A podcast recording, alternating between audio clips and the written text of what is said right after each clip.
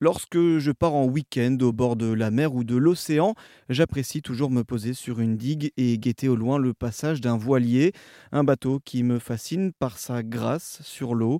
J'ai déjà pu naviguer sur une de ces embarcations, mais alors ce que je n'ai jamais fait, c'est de vivre dedans, sur la terre ferme.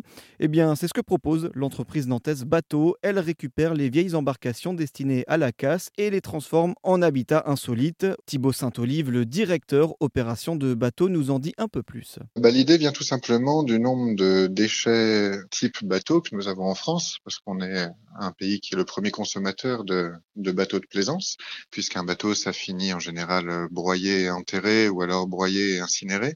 Alors déjà, on déquille euh, le voilier pour le, rabaisser plus proche du sol.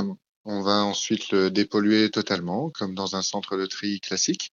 On enlève les batteries, le moteur, euh, la plupart des réseaux. On nettoie tout l'intérieur, l'extérieur. On, on, décape, on ponce, euh, on réenduit, on, on rénove les surfaces et ensuite on repeint, on change les hublots, on, on, refait le bateau complètement à neuf, on ouvre les cloisons pour faire du volume supplémentaire en général et on, on crée sur mesure un petit peu la, la configuration cocooning euh, qui plaira aux clients dans sa demande. En général, ce sont des bateaux de 8 mètres, euh, donc on loge deux personnes devant sur euh, sur une banquette double et deux personnes à l'arrière euh, sur deux, deux, banquettes simples.